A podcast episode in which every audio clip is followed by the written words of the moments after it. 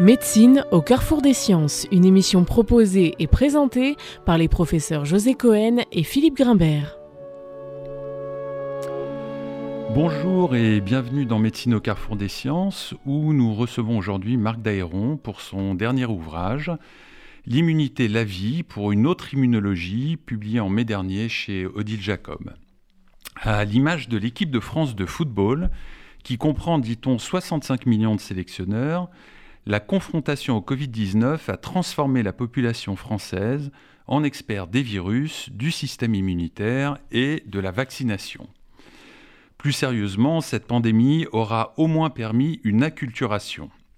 Un peu forcée, certes, mais une véritable acculturation de la population française aux grands principes de l'immunologie. De même par le passé, l'apparition du sida dans les années 80 aura permis de comprendre que des virus pouvaient induire des déficits immunitaires sévères. Plus récemment, les immunothérapies anticancéreuses, développées avec succès les dix dernières années, ont, elles, montré que le cancer est pour une grande part une défaillance du système immunitaire.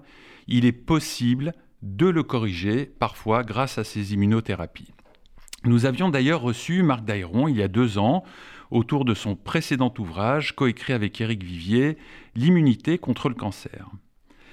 Alors continuons sur cette lancée et profitons de la sortie de son dernier essai et d'une nouvelle visite de Marc Daïron pour aider nos auditeurs à mieux comprendre cette discipline dans ses grands concepts et, je l'espère, à penser de façon plus nourrie encore les questions auxquelles nous confronte le Covid-19 je ne doute pas que nous trouvions en cette période des oreilles particulièrement attentives.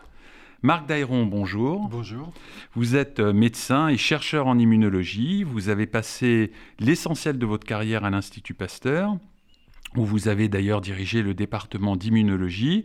Et vous êtes maintenant membre associé au Centre d'immunologie de Marseille-Lumini. Émérite. Émérite.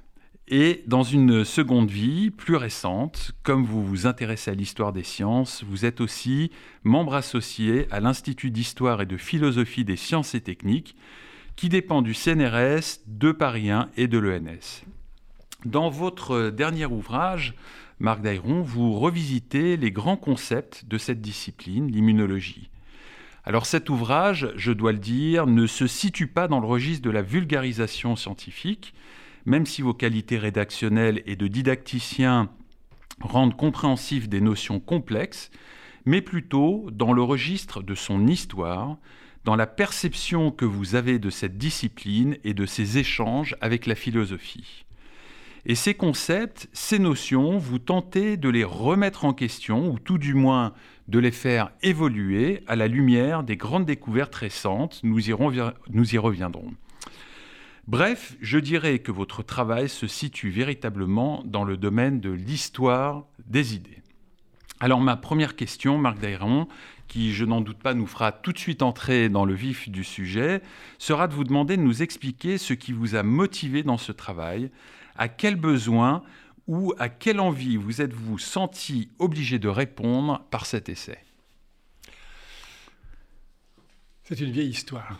C'est une vieille histoire parce que euh, il y a récemment, je répondais à quelqu'un qui me demandait Tu as mis combien pour écrire ce livre? Je répondais 30 ans et 9 mois. Euh, en réalité, ça veut dire que ça fait 30 ans que ces idées-là me tournent dans l'esprit et me préoccupent parce que je suis immunologiste et que je m'interroge sur ce que je fais.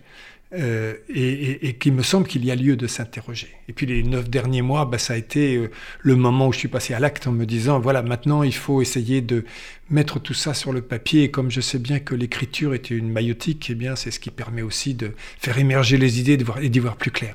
Donc, qu'est-ce qui a été à l'origine de ça? Eh bien depuis, depuis toujours, effectivement, je m'interroge sur ce système immunitaire qui est censé faire des choses et qui en même temps euh, fait des tas d'autres choses qu'il n'est pas censé faire. Euh, d'abord, euh, c'est un système qui est censé distinguer le soi et le non-soi et, et, dont, dont, la finalité, et on y reviendra sur cette notion, est d'éliminer tout le non-soi en protégeant le soi. C'est bien joli tout ça, mais euh, qu'est-ce qu'il lui prend quand il s'attaque par exemple à des cellules, à nos propres cellules, des cellules normales comme les cellules qui dans les îlots du pancréas qui fabriquent euh, l'insuline euh, détruisent ces cellules et, et provoquent un diabète de type 1 qu'est-ce que c'est que ce système immunitaire qui est censé nous protéger contre les pathogènes? Et nous protéger de, des maladies que les pathogènes peuvent nous apporter, et qui va s'intéresser à des, à des allergènes aussi inoffensifs que du poil de graminée ou du poil de chat, ou du poil de graminée, du pollen de graminée ou du poil de chat, et qui, lorsqu'il s'en occupe, il nous rend malades. Il nous rend malades et parfois même il nous tue. Qu'est-ce que c'est que ce système immunitaire qui est équipé d'un de toutes sortes de, défecteurs extrêmement sévères et qui euh, est capable de détruire des cellules cancéreuses et dont on se rend compte que parfois, eh bien, c'est lui qui favorise l'émergence et voire la, prolifération de ces cellules cancéreuses. Même chose pour certains virus, la dengue par exemple. Qu'est-ce que c'est que ces anticorps qui sont censés nous protéger et qui vont faciliter l'infection par, par, des pathogènes euh, de ce type? Donc voilà, tout ça depuis toujours, c'est quelque chose qui me pose problème. Et, particulièrement parce que les modèles sur lesquels j'ai travaillé avaient à voir avec l'allergie. Ben, l'allergie me semble un parfait exemple de paradoxe. C'est un paradoxe. Et puis, récemment, eh bien, il y a une chose majeure qui s'est produite au cours des 10-20 dernières années, c'est l'irruption du microbiote. Le microbiote, c'est quoi? C'est cet ensemble extraordinaire de micro-organismes de toute nature, de tout poil. Il y a des bactéries, il y a des virus, il y a des archées, il y a tout ce qu'on veut.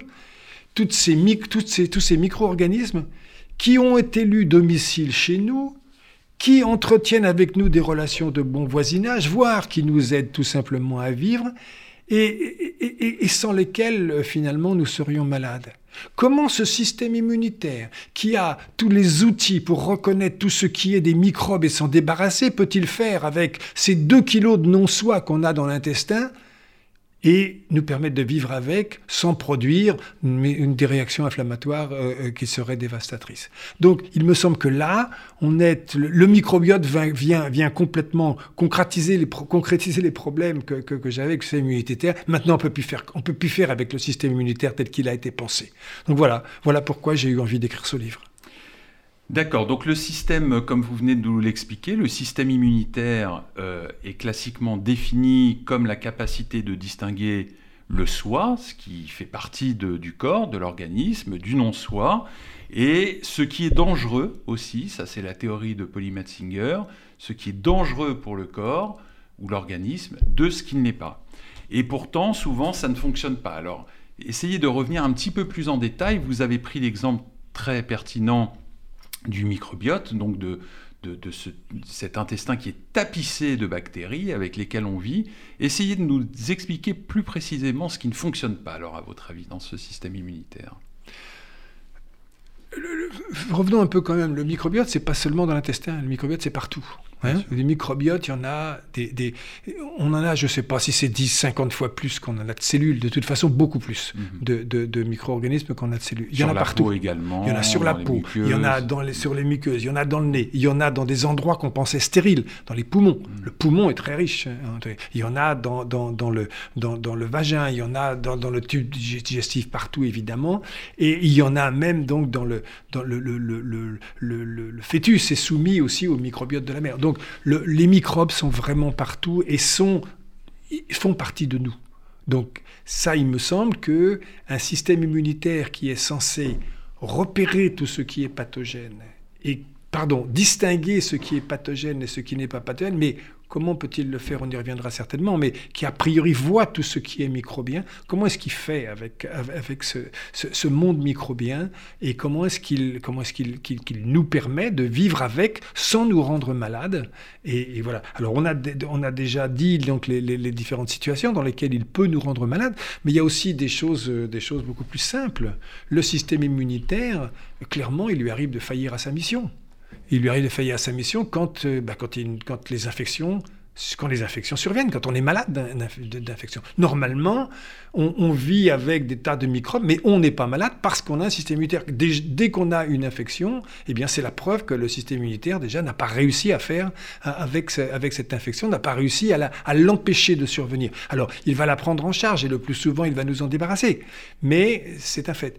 Dans d'autres cas, il ne nous empêche pas effectivement la surveillance. Il est censé nous surveiller l'apparition de, cellules tumorales. Et, en réalité, on sait très bien que chez un trop nombre, un nombre trop important d'entre nous, eh bien, un, cancer surviendra si nous vivons suffisamment longtemps. Et donc, euh, la surveillance immunitaire ne pourra plus faire le travail qu'elle était censée, euh, censée faire. il, y a, il y a un autre exemple, je vous interromps, il y a un autre exemple qui me semble intéressant, qui est peut-être d'ailleurs le prix à payer c'est l'exemple de la gestation. C'est-à-dire que pendant la grossesse, le système immunitaire de la maman euh, accepte euh, un, organisme qui est pour la moitié étranger. Absolument. Donc c'est peut-être ça aussi, le, c'est-à-dire que le, ces insuffisances dont vous parlez, ces manquements dont vous parlez, sont peut-être le prix à payer de la possibilité de pouvoir se reproduire. Tout à fait. Et donc effectivement, le système immunitaire, c'est aussi cette capacité qu'il a de, vivre avec, avec les autres d'emblée. On est déjà pratiquement avancé d'ailleurs dans, les thèses que je voudrais, que je voudrais euh, défendre. Le système immunitaire, c'est effectivement ce qui permet de nous débarrasser de nos cancers, mais c'est aussi ce qui nous permet de, permet de vivre à, la, à, la, mère euh, enceinte, c'est qui lui permet de vivre avec son fœtus pendant neuf mois en bonne alors que le fœtus est logé au plus profond d'elle-même et, le moment venu de, s'en débarrasser. Alors vous défendez euh, dans la première partie du livre de faire une histoire de l'immunologie, mais vous avez fait un travail formidable, vraiment je dois le dire, de fouille pour faire apparaître, pour réactiver, pour mettre en lumière les étapes décisives qui, selon vous, ont permis de construire cette science de l'immunologie. Alors pouvez-vous nous aider à en comprendre comment s'est installée cette notion de système immunitaire et quels sont les grands concepts qui la nourrissent Alors, on, peut, on va essayer de faire vite, parce qu'effectivement, cette partie historique, elle n'a pas, elle pas pour objet de, retracer l'histoire, elle a pour objet d'essayer de comprendre comment les idées ont évolué vers ce, qu'elles sont devenues aujourd'hui et comment le système immunitaire d'abord a émergé et ensuite est, devenu ce qu'il est. Euh, une chose qu'on peut peut-être remarquer d'emblée, c'est que toute cette histoire, c'est une affaire d'antagonismes qui se sont mis en place, des antagonismes scientifiques et non scientifiques. Le premier antagonisme, c'est déjà un antagonisme entre la France et l'Allemagne, c'est-à-dire que le, les prémices de ce qui n'est pas encore l'immunité se produit avant la guerre de 14, pendant la guerre de 14 et après la guerre de 14. Avant la et elle se produit de part et d'autre de la vallée du Rhin, en France et en Allemagne. C'est là que sont les grands, les grands acteurs, les grands, les grands pionniers de, ce qui sera l'immunologie. Et, cette immunologie va se construire de part et d'autre avec le regard sur la ligne bleue des Vosges, hein, avec une espèce de, dans, un contexte extrêmement tendu, avec euh, avant la guerre de 14 ce traité de Francfort qui humilie la France euh, et, pendant la guerre avec ce conflit ouvert et après la guerre avec le traité de Versailles qui humilie l'Allemagne, il y a vraiment entre les deux pays un affrontement permanent qui va donner lieu à un affrontement entre une école scientifique française et une école allemande, l'école scientifique française qui défend une théorie cellulaire, l'école scientifique allemande qui défend une théorie humorale, l'une portée par Ilya Metchnikov, l'autre par euh, Paul Ehrlich, et, et ces deux théories vont s'affronter pendant des années et vont laisser des traces qui perdurent encore aujourd'hui. Il y a un affrontement entre, entre le, une conception de, de, de, de l'organisme comme, un, comme, comme, une citadelle fermée qui résiste à l'ensemble, des, à l'ensemble du monde extérieur et puis un organisme qui est en réalité ouvert au monde. Donc toutes sortes, de, toutes sortes d'oppositions qui aujourd'hui encore vont se traduire par... On parle encore d'immunité humorale et d'immunité cellulaire. Mm-hmm. On parle évidemment encore de soi et de non-soi. On, parle d'immunité innée, d'immunité adaptative. Il y a toujours ces espèces de, points de vue qui sont finalement d'antagonistes. On parle de, de, voilà, de soi et de non-soi. On parle de, de, TH1 et de TH2. On parle de voilà, on a, on a tout le temps ces espèces de, de, visions binaires mhm. hein, entre deux choses, deux choses opposées. Et petit à petit, eh bien, euh, les observations qui sont faites qui sont au départ destinés à comprendre la protection vaccinale, la protection des vaccinations pastoriennes. Eh bien, petit à petit, tout un ensemble d'éléments vont bien sûr être décrits, et lorsque tous ces éléments sont décrits, ils vont pouvoir être mis ensemble sous forme de système. C'est d'abord un système, tardivement d'ailleurs, mais c'est un système de, leucocytes d'abord, puis ça deviendra un système immunitaire. Et, ce système immunitaire, c'est intéressant, il n'apparaît, je crois, la première occurrence du mot est dans les années 60, au début des années 60. C'est-à-dire que jusqu'en les années 60, c'est très récent. On, on, a vécu sans système immunitaire jusque, dans les années 60. et petit à petit, ce système qui était censé fédérer des observations empiriques devient un système biologique qui est un système de défense, et la défense devient une des grandes fonctions biologiques qui a été sélectionnée au cours de l'évolution. Et à partir de ce moment-là, eh le système immunitaire gagne un pignon sur rue, il devient la science d'une grande fonction biologique, et à partir de ce moment-là, il devient ben, tel qu'il est, tel qu'il est aujourd'hui.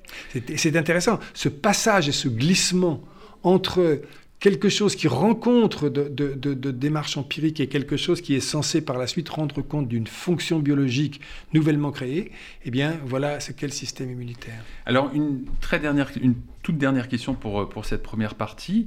Moi ce qui m'a intéressé dans votre euh, et, et, dans votre travail épistémologique, c'est que en fait, on se rend compte que les choses n'ont pas été pensées comme ça, ni par Pasteur, ni par euh, Metchnikov, et, et comment a pu s'installer euh, justement cette, cette, notion du soi, du non-soi, cette, cette, citadelle de défense par rapport à des gens qui n'ont pas du tout vu les choses de, de, les pionniers, je dirais, qui n'ont pas du tout vu les choses de cette façon-là? C'est vrai, lorsque, à partir des années 50 puis plus tard, on, on, arrive à cette notion qui a vraiment un système, deux systèmes en réalité, un système immunitaire adaptatif qui apprend Hein, qui apprend à distinguer le soi et le non-soi, et un système immunitaire inné, entre guillemets, qui, lui, détecte, repère tout ce qui est, tout ce qui peut être dangereux. Eh bien, tout ceci, effectivement, n'était pas dans l'esprit des pionniers. Chez Pasteur, pour commencer, eh bien Pasteur avait une vision extrêmement finalement extrêmement mutualiste des, interactions entre l'autre et entre l'autre et, les microbes et les pathogènes. C'est d'ailleurs comme ça qu'il va élaborer les, les méthodes qui vont être à la base évidemment des, vaccinations. Mhm. Parce qu'il montre que si l'on modifie un microbe, on modifie le milieu, si l'on modifie le milieu, on modifie le microbe, et le milieu, il le transpose à l'autre, et c'est comme ça que les choses se font. Au fond, il, se, il nous parle quoi? Il nous parle que de l'adaptation réciproque des, euh, des, des, des, hôtes et des pathogènes. Mechnikov, lui, il, a fait les phagocytes qui sont censés nous défendre, mais il ne voyait pas du tout les choses comme ça. Pour Mechnikov, le véritable problème, Mechnikov avait été très très marqué par la lecture de l'origine des espèces de Darwin qu'il avait lu à 15 ans. Et pour lui, il y avait un problème majeur. Toutes ces cellules qui se développent au cours de l'organogénèse, comment peuvent-elles vivre ensemble? Comment peuvent-elles ne pas s'entrechoquer et se gêner les unes les autres? Il avait besoin d'une idée d'une espèce d'harmonie, une harmonie, et, et il avait besoin d'un système qui protégeait contre la disharmonie, c'est-à-dire le chaos qui pourrait survenir si tout le monde vivait euh, indépendamment les uns des autres. Et, et les phagocytes de Mechnikov, c'était ça. C'était pour essayer de rétablir cette espèce d'harmonie de, de, de, entre, le, entre les, les, les cellules euh, et, le monde d'une certaine façon. Quant à Ehrlich, Ehrlich, il avait une vision extrêmement réduite à la chimie. Et Ehrlich, il pensait en équation, en équation chimique. Or, une équation chimique, c'est quelque chose de symétrique. Il y a un égal entre les deux. Mhm. Quelque chose de symétrique, c'est pas quelque chose qui est dirigé contre. Or, toute l'immunologie, ça va être des anticorps. On va être des réactions contre. Et, Ehrlich, il ne voyait pas du tout les choses comme ça. C'était au contraire des, interactions qui se produisaient, d'autant plus qu'il réduisait les cellules à des grosses molécules et tout était finalement extrêmement euh, simplifié et réduit à ces interactions. Nous allons marquer une première pause, Marc Dairon. On se retrouve tout de suite après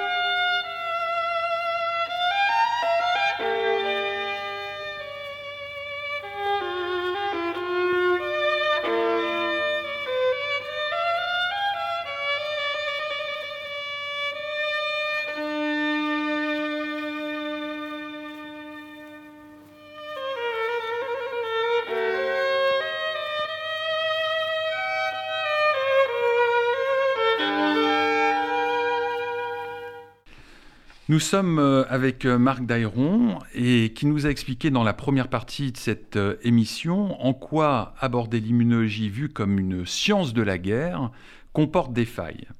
Alors, que proposez-vous? C'est donc ce que vous appelez la théorie minimale de la réponse immunitaire?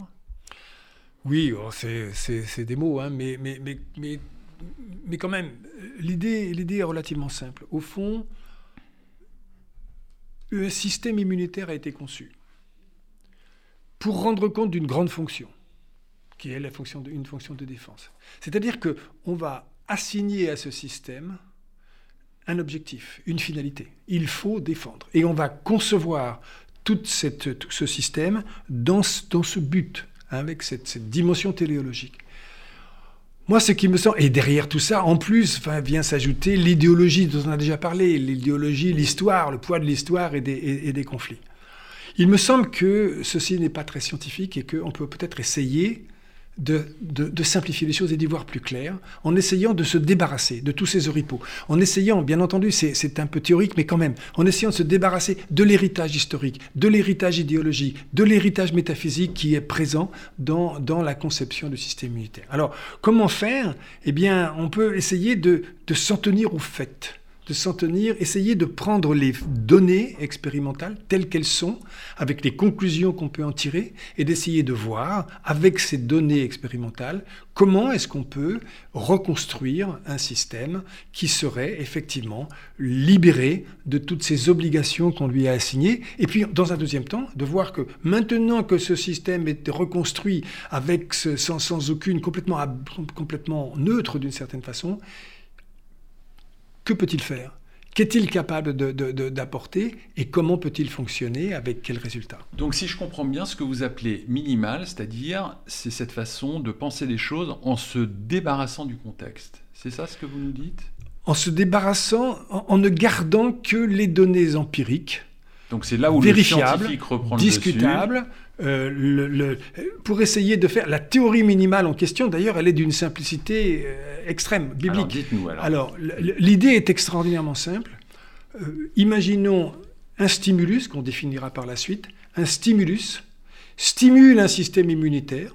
On a déjà ici une première, un premier arc où le stimulus va induire une réponse, quelque chose, c'est-à-dire va informer le système immunitaire de sa présence. Le système immunitaire ainsi informé répond à cette stimulation et ce qui y a de propre au système immunitaire, c'est que cette réponse va s'exercer précisément sur le stimulus lui-même. C'est une réaction rétrograde, c'est un cercle. Un stimulus stimule un système immunitaire qui répond et qui agit sur le stimulus et le modifie. Voilà ma, ma, ma, ma théorie minimale, ça n'est pas autre chose. Et ça suffit me semble-t-il, pour décliner les, tous les aspects qui ont été décrits et qui sont absolument indiscutables et qui sont extrêmement solides et qui sont à la base de, des phénomènes immunitaires. Alors, ça suffit, oui et non, parce que vous prenez la peine quand même de faire dans votre livre 20 énoncés qui viennent soutenir cette théorie minimale. Euh, donc c'est quelque chose de plus euh, euh, complexe que ça, qui viennent, donc ces énoncés viennent illustrer votre propos. Est-ce que vous pouvez nous en donner un ou deux exemples pour qu'on comprenne bien euh, ce que vous essayez de nous faire passer comme message? Alors vous avez l'air de penser que 20 énoncés pour décrire le système immunitaire, c'est beaucoup. Moi je trouve que 20 énoncés pour le système immunitaire, c'est pas beaucoup. Ça dépend. C'est-à-dire c'est réduit à 20 énoncés. Oui, hein.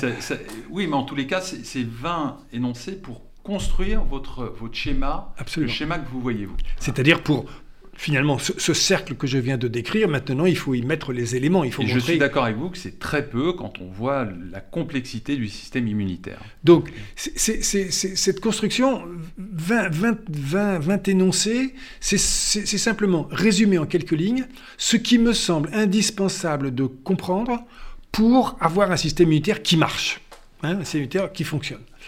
Et, la façon dont j'ai pensé euh, le, procédé, c'est qu'il me semblait qu'on pouvait introduire trois niveaux de lecture.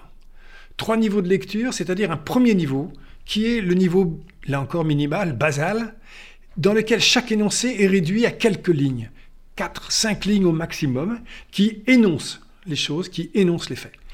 Et le lecteur peut très bien ne lire que ces énoncés en gras. Ils sont écrits en gras, il y a une typographie différente, ils sont écrits en gras, et donc il, il lit 20 fois 4 ou 5 lignes. Et avec ça, j'ai l'espoir, je pense qu'il lui est possible d'avoir compris ce que je crois est essentiel pour comprendre un système immunitaire. Alors donnez-nous un exemple Au précis. deuxième, alors.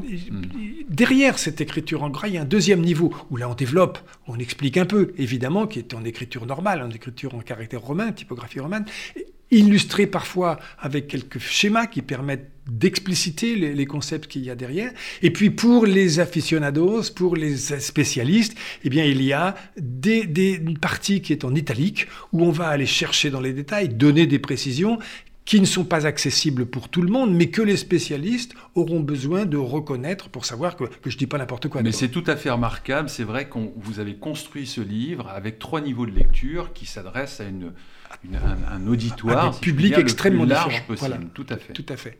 Alors, avec, avec ce, ce, ce, cette chose-là, eh bien, il me semble, je l'ai organisé très simplement en trois parties, hein, qui reprend finalement le cercle initial. La première partie, c'est les cellules, parce que le système immunitaire, c'est une affaire de cellules. Quelles sont ces cellules? D'où viennent-elles? Comment est-ce qu'elles fonctionnent? Etc. La deuxième partie, c'est la stimulation, c'est-à-dire comment est-ce que ces cellules peuvent être stimulées par des stimuli? Et à commencer, c'est quoi un stimulus? Quels sont les stimuli qui sont capables de, de, de, de les stimuler? Et la troisième partie, c'est les réponses, c'est-à-dire comment répondent-elles à ces stimulations, avec quelles conséquences, et comment ceci peut faire une réponse immunitaire qui agit en retour sur le stimulus. Alors, vous me demandez un exemple, je, je vais m'en tenir juste à un seul énoncé, un seul de ces énoncés, je pense que c'est l'énoncé numéro 5, là où j'introduis la notion de récepteur.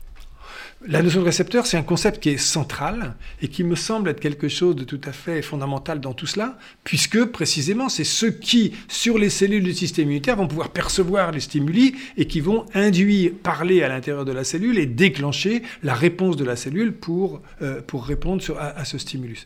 Et, je trouve que c'est intéressant parce qu'au fond, si on examine ce que c'est qu'un récepteur, on se rend compte que c'est quoi? C'est une, une molécule d'abord, le plus souvent transmembranaire, mais peu importe, c'est une molécule qui est capable d'interagir avec un stimulus, et qui, lorsqu'elle a interagi ce, ce stimulus, informe la cellule, par l'autre extrémité de, cette molécule, informe la cellule qu'elle a effectivement reçu ce stimulus. Alors comment ça se passe? Comment est-ce qu'un récepteur euh, interagit avec un stimulus? Eh bien, c'est extrêmement simple. C'est une affaire de forme, de complémentarité de forme. Ces récepteurs, ce sont des récepteurs pour les macromolécules, les grosses molécules, pas les petites molécules chimiques, non, les grosses molécules comme les protéines, les acides nucléiques, ces choses qui sont très, très considérables. Et donc complexes. Et donc complexes, qui, mais qui ont des formes extrêmement complexes. Eh bien, un récepteur, c'est tout simplement une, une, molécule qui est exprimée dans une cellule dont la forme sera complémentaire de ces macromolécules, d'une ou plusieurs de ces macromolécules. Et lorsque cette macromolécule interagit avec, elle se fixe physiquement pendant un certain temps, parce qu'il y a un ensemble de forces qui tendent à maintenir cette association, un ensemble de forces qui tendent à dissocier cette association, détruire cette association. Ceci va définir une affinité pour de, ce récepteur pour une molécule. Eh bien, lorsqu'on a fait ça et qu'on a compris comment je ne vais pas rentrer dans les détails là, comment est-ce que ce récepteur interagit avec son, stimulus? Comment il déclenche une modification à l'autre extrémité de la molécule qui est perceptible par des systèmes à l'intérieur de la cellule? Eh bien, on se rend compte que s'il perçoit des formes, s'il perçoit des grosses molécules, ces grosses molécules, premièrement, sont caractéristiques du vivant. Elles n'existent pas ailleurs. Donc un récepteur immunitaire, c'est un récepteur qui va, qui va être capable de repérer, d'interagir avec toutes les formes qui sont caractéristiques du vivant. La deuxième chose, c'est que cette interaction va, va, euh, va, va, va, en fait euh, se produire avec euh, une, une, affinité particulière et que cette affinité, elle va être plus ou moins grande. Et je crois que par exemple, ça nous permet d'envisager tout de suite que euh, la notion de spécificité est quelque chose qui est une notion très discutable. Qu'est-ce que c'est que la spécificité? C'est juste quelque chose, c'est pas du tout quelque chose qui fait pour quelque chose spécif spécifiquement. Non, c'est juste qu'il y a une affinité plus forte pour une molécule que pour toutes les autres. Donc on va progressivement passer d'une idée, la spécificité, c'est pas quelque chose de qualitatif, c'est pas oui ou non, c'est plus ou moins. Et donc, ça permet déjà d'ouvrir les choses et de concevoir les choses, les, choses autrement. Et puis surtout, on va se rendre compte que si ça fonctionne comme ça, un récepteur n'a aucun moyen de savoir ce qu'il voit, aucun moyen de savoir si c'est du soi ou du non-soi, si c'est du, du microbe ou pas du microbe, si c'est du pathogène ou si c'est du commensal. Il n'a aucune capacité à distinguer. Un peu comme si finalement les yeux, ils voient tout. Ils voient le bon et le mauvais, il ne fait pas la distinction entre ce qui est bon et ce qui est mauvais. les récepteurs immunitaires, c'est exactement pareil. Ils perçoivent le vivant, les molécules du vivant et toutes les formes du vivant. Pourtant, si je comprends bien, euh, enfin, il y a quelque chose qui vient un tout petit peu contredire ce que vous dites, c'est la capacité pour euh, certains récepteurs de reconnaître des motifs constants, des motifs qui ne varient pas et qui sont toujours les mêmes motifs portés par exemple par euh, des grandes familles de bactéries. Donc là, on, sort un petit peu de cette, comment dirais-je, de cette capacité de de, distinguer ce qui fait partie du soi ou du non-soi. Il y a toute une batterie de, de, motifs qui sont reconnus par la cellule euh, et, ces motifs sont communs à beaucoup de bactéries. Oui, mais ce n'est pas le récepteur qui s'en rend compte. Ce n'est pas le récepteur qui fait la différence. Ce qui fait la différence, c'est que le récepteur, il voit soit telle ou telle micro-modification, micro, micro petite chose sur une protéine, soit effectivement, comme vous le dites, des patterns qui sont partagés. Peu importe. Il se trouve que ces récepteurs, ce pas exactement les mêmes, puisque les uns, ce sont des récepteurs des molécules des lymphocytes du système adaptatif, et les autres, ce sont les, les, récepteurs qui vont participer à, l'immunité innée. Mais peu importe, le fonctionnement est le même. Il se trouve que ce sont des motifs qui sont répétés, oui, mais on peut très bien imaginer un, antigène qui est reconnu par un lymphocyte, qui est partagé entre de nombreux, de nombreux antigènes. C'est par exemple tout ce qu'on appelle les réactions croisées. Mhm. Donc la notion finalement que c'est spécifique ou pas spécifique, n'a pas d'importance par rapport à cela. Par contre, ce qui compte, c'est l'endroit où sont les récepteurs. C'est ce qu'ils peuvent voir. Parce que les récepteurs, ils peuvent voir que ce qu'il y a autour. Donc quelque chose qui est exprimé sur la membrane, par exemple, ben, il ne verra que des choses qui sont, à l'extérieur de la cellule. Quelque chose qui est exprimé dans la cellule, ben, il verra des choses qui sont dans la cellule. Et il se trouve que ce n'est pas exactement les mêmes choses qu'il y a. Donc la distinction qui peut être faite entre certains types de molécules et d'autres, eh bien ça dépend essentiellement de l'endroit où les choses se font. Mais le principe général du fonctionnement de chacun des récepteurs, il ne sait pas le récepteur ce qu'il voit, il voit ce qui se fixe. Et ce qui se fixe, eh bien, ça peut être de nature extrêmement différente, et il répond. Nous allons marquer une deuxième pause musicale.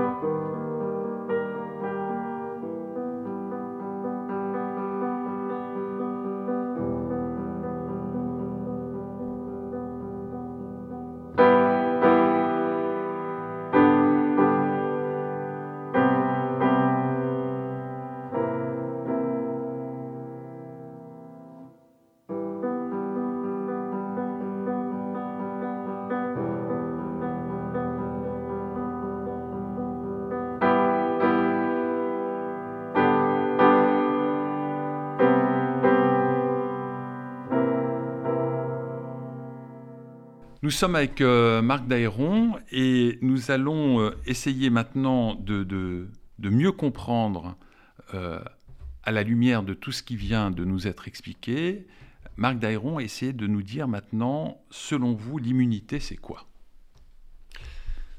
Selon moi. Quand même juste un mot sur selon pas moi. C'est-à-dire, au, au, départ, l'immunité, c'est quoi? C'est un état.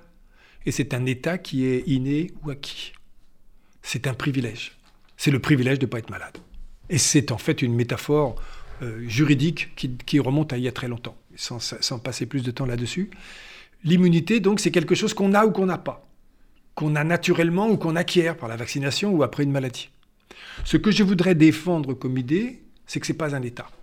Ou plus exactement que c'est une situation, c'est un état qui n'est jamais acquis, qui, qui est toujours remis en cause, qui est toujours renégocié.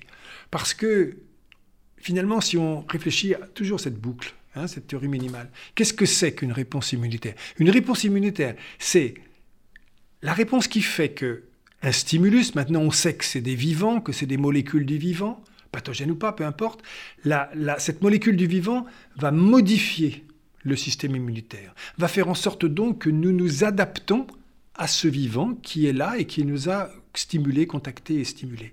Donc la première phase, c'est une modification, une adaptation de nous aux autres. Et la deuxième phase, c'est la réponse. Et cette réponse, parce qu'elle est dotée de puissants effecteurs, elle est capable de modifier, d'altérer profondément les vivants qui sont à l'origine de cette simulation. Donc, une réponse immunitaire, c'est la capacité que nous avons de nous adapter aux autres et d'adapter les autres à nous. Vu de cette façon-là, eh on arrive à une notion d'une coadaptation mutuelle. Et une coadaptation, ça n'est pas quelque chose de fixe, c'est quelque chose qui va se faire, se défaire, se refaire. Avec les, les, vivants qui nous stimulent ne sont pas passifs, lorsqu'ils nous stimulent, le système immunitaire leur répond, mais eux, ils répondent aussi en disant eh là là, qu'est-ce que c'est que ce truc? Moi, je vais changer, je vais muter, par exemple. Alors, il ne fait pas exprès, mais quand il a muté, ça change, ça change les choses. Donc, il y a cette espèce de dialogue qui s'établit entre les pathogènes et nous, entre le monde extérieur et nous, et ce dialogue, en fait, va aboutir à un compromis acceptable un compromis qui n'est jamais gagné, ça n'est jamais, c'est jamais pour toujours. C'est un peu comme une relation humaine finalement. Une relation humaine, c'est formidable, l'amour, hein, c'est quelque chose qui, qui va rassembler les gens. Et puis, un beau jour, c'est fini, ça ne marche plus. Eh bien, l'immunité, c'est c'est cette relation tant qu'elle est harmonieuse, tant qu'elle permet aux uns et aux autres de vivre en bonne intelligence. Alors ça nous amène tout de suite d'ailleurs à, la, notion importante. Euh, et quand ça marche pas, qu'est-ce qui se passe? Qu'est-ce que c'est qu'une pathologie hein, Qu'est-ce que c'est qu'une maladie? Hmm. Eh bien, j'aimerais définir une maladie, alors bien entendu pas toutes les maladies, mais quand même beaucoup de maladies, comme un problème de relation, des problèmes de relation. Une maladie, c'est quand ça va pas, quand ça va plus. Une maladie, c'est très simple. Nous vivons en permanence. Hein. Le sida nous a appris que lorsque le système immunitaire ne fonctionne pas, nous mourrons d'infections opportunistes, comme on dit. Qu'est-ce que c'est que les infections opportunistes? Ce sont les bactéries, les microbes avec lesquels nous vivons normalement qui maintenant nous tuent parce que tout simplement on ne sait plus faire avec. Voilà l'exemple. Il y a plus l'équilibre n'est plus possible puisque le système immunitaire n'est plus là. Donc une pathologie, c'est quand, quand la relation ne va plus. Et quand la relation ne va plus, eh bien ça peut prendre des tas de formes, bien entendu, selon ce qui ne va plus et selon la façon dont les choses, se produisent.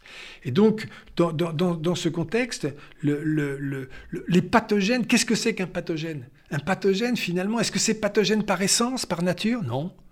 Un pathogène, forcément, un micro-organisme par exemple, mais même un autre, une cellule transformée ou n'importe quoi, eh bien ça vient interférer avec le fonctionnement normal qui est le de l'organisme. Si, si cette interférence est gérable, par le cimetière, c'est pas un problème. Et tant qu'elle est gérable, c'est pas un problème. À partir du moment où elle n'est plus gérable, soit parce qu'elle est non contrôlée, parce qu'il y en a trop, le, cancer qui échappe, par exemple, eh bien, ou, ou, l'infection qui déborde, eh bien, là, on arrive, on met en péril le, euh, on met en péril l'organisme. Ceci dit, la réponse immunitaire elle-même n'est pas innocente. Elle coûte cher et elle produit des effets qui ne s'exercent pas seulement sur la cible, il y a des effets collatéraux. De telle sorte que la maladie, c'est le résultat et des effets pathogènes du microbe en l'occurrence, ou de peu importe l'agent pathogène, mais aussi des effets pathogènes de la réaction, immunitaire qui cherchent à contrôler, euh, à contrôler ce, pathogène. De telle sorte qu'il y a là encore un autre type de compromis qui peut s'établir entre les, effets pathogènes du microbe et les effets pathogènes de l'organisme. Et on comprend bien et on retrouve bien la vision finalement de Louis Pasteur. La maladie, eh bien, c'est une affaire de relation entre et, euh, entre l'autre et, le pathogène. Alors c'est parfait parce que vous me donnez le, moyen d'une transition euh, très simple. Euh, depuis 20 mois à peu près, c'est ce que j'ai commencé à dire dans l'introduction, on est confronté à cette pandémie terrible, au Covid-19. Et donc, quel est votre regard maintenant? Et je pense que vous avez commencé à y répondre. Quel est votre regard sur euh, cette maladie euh, créée par ce, virus? Je trouve qu'elle est, elle est, elle est, tout à fait intéressante et, parce qu'elle illustre, elle montre très bien finalement les, différents aspects que je cherche à défendre. Elle montre bien que toutes les formes cliniques, la différence majeure opposée qu'il y a entre les formes du sujet jeune, la plus souvent inapparente, asymptomatique, les formes du sujet âgé, D'autant plus qu'il y a des comorbidités qui deviennent extrêmement graves. Les formes intermédiaires avec les formes de Covid sévères, voire de Covid long, avec à chaque fois des effets différentiels. Dans la forme du sujet jeune, la forme asymptomatique, bah c'est clair, le système immunitaire fait son boulot, le, le virus est pris en charge immédiatement, il n'a pas le temps de proliférer, il disparaît très vite, on n'en parle même pas. Un cran de plus, eh bien, on va avoir un syndrome grippal un syndrome grippal dont on se rend compte que il est avant tout les effets du système immunitaire lui-même. Et puis un cran de plus, il va y avoir les effets cytopathogènes du virus qui va détruire les cellules, les cellules de, de l'épithélium respiratoire, qui va faire une pneumonie. Et puis, et donc là, on va avoir une espèce d'équilibre qui va s'établir finalement, qui est-ce qui va bien s'en sortir Qui va s'en sortir, le virus ou, le, ou le patient? Eh bien, ça dépend. Si c'est le patient, ça va finalement, on va s'en sortir avec, euh, avec un, poids important, avec une fatigue, avec des, des, choses qui vont durer et une immunité extrêmement solide qui va s'établir. Euh, dans le cas contraire, eh bien, on va passer dans la phase, euh, la phase au-delà et on va se rendre compte que là, le système immunitaire va devoir réagir encore plus et, la pathologie, et, le, et le microbe aussi. Et là vont s'ajouter et, les effets cytopathogéniques de, du microbe et aussi les effets du, système immunitaire qui peuvent parfois l'emporter dans ces tempêtes cytopéniques qui vont emporter les sujets, euh, les sujets les Oui, où là, c'est la réponse immunitaire qui, qui tue le patient. Bah, qui, qui prend le poil, dont les effets pathogènes sont au premier plan, oui. Alors je voudrais euh, euh, terminer sur un, parallèle très séduisant que vous faites dans votre livre, je dois dire, entre le système nerveux et le système immunitaire, dont vous dites que le premier s'occupe des relations entre l'organisme et le monde physique, le système nerveux, et le second, le système immunitaire, entre l'organisme et le monde vivant. Est-ce que vous pouvez euh, commenter un peu cette...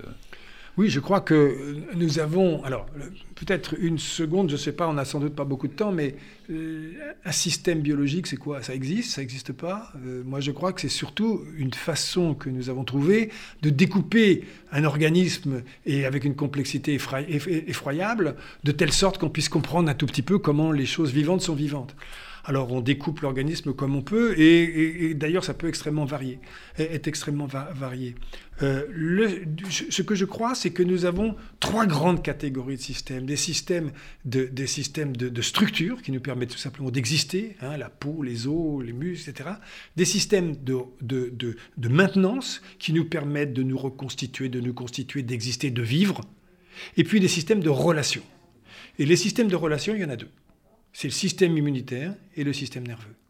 Avec quoi ces systèmes sont-ils en relation? Eh bien, le système immunitaire, il est en relation avec les vivants, on l'a suffisamment dit, mhm. et avec parce qu'il perçoit, parce qu'il a des récepteurs qui perçoivent toutes les molécules du vivant. Et puis le système nerveux, il est en relation avec le monde physique, parce que tous les organes des sens sont des organes qui perçoivent des, phénomènes physiques. Le système immunitaire, il perçoit des objets biologiques. Le système nerveux, il perçoit des phénomènes physiques, des vibrations presque toujours, des ondes lumineuses, des ondes sonores, des, toutes sortes, de la chaleur, donc de l'agitation moléculaire. Ce sont des phénomènes physiques que les organes des sens peuvent percevoir et auxquels ils répondent. Et l'énorme différence qu'il y a entre les deux systèmes, c'est que le système nerveux, il répond, mais il ne modifie pas le stimulus. Lorsque on, lorsque on, a le soleil devant nous qui nous, qui nous, qui nous éblouit, eh bien, ou qui nous brûle, on, eh bien, on va se protéger, euh. on met des lunettes, mais on ne modifie pas le soleil. Lorsque, alors, à l'inverse, le système immunitaire, il a les outils qui permettent d'agir sur les autres. Merci pour cette démonstration très claire. Et puis pour euh, illustrer votre propos, je voudrais juste mentionner euh, la création de la chaire de neurobiologie et immunité au Collège de France, qui est euh, à la tête de laquelle est Sonia Garel, une jeune chercheuse extrêmement brillante. Alors j'encourage euh, nos auditeurs scientifiques et non scientifiques, mais ayant une vraie curiosité intellectuelle, à se procurer L'immunité la vie pour une autre immunologie, publié aux auditions Audit Jacob. Marc Dairon, merci infiniment. Aujourd'hui à la technique, Louise Denis. Merci à vous. Bonne journée. C'était Médecine au carrefour des sciences.